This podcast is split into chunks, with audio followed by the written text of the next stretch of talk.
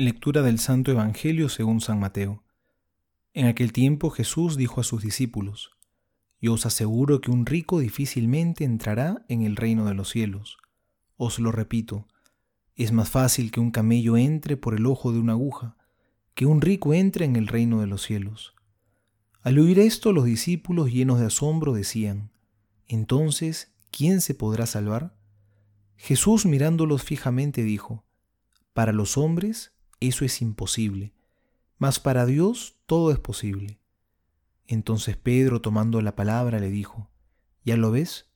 Nosotros lo hemos dejado todo y te hemos seguido. ¿Qué recibiremos, pues?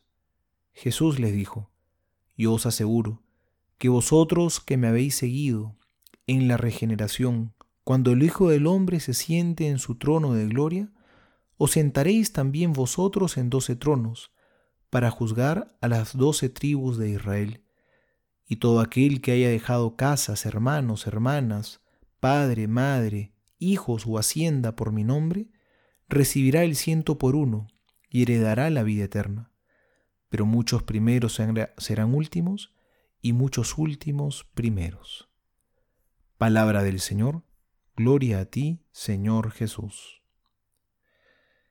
En más de una ocasión Pedro se ganó una reprensión por parte del Señor por alguno de sus comentarios quizá un poco impulsivos, como aquella vez en la que Jesús le dijo, Aléjate de mí, Satanás, porque tus pensamientos no son los de Dios, sino los de los hombres.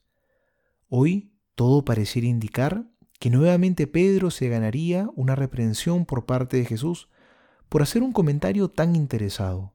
Ya lo ves, Señor, nosotros lo hemos dejado todo y te hemos seguido. ¿Qué vamos a recibir a cambio? Pero en esta ocasión no es así. Jesús, en vez de reprenderlo, esta vez le da la razón y le hace una promesa muy grande. Aquí van a recibir el ciento por uno y luego la vida eterna. Qué gran consuelo, qué gran esperanza. Y es que todo lo que hacemos en esta vida es por un fin, podríamos decir que tenemos un interés. Y ese interés es que queremos salvarnos. Queremos estar con Jesús para siempre en comunión con Él. Y eso está muy bien, porque Dios tiene que ser lo más deseado en nuestra vida, nuestra mayor meta.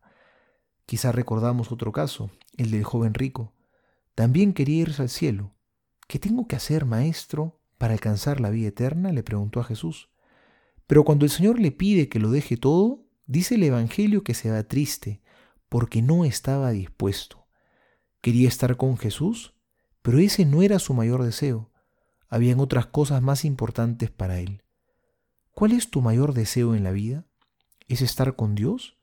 ¿Podrías decir con franqueza como Pedro el día de hoy, Señor, lo he dejado todo, ¿qué recibiré a cambio?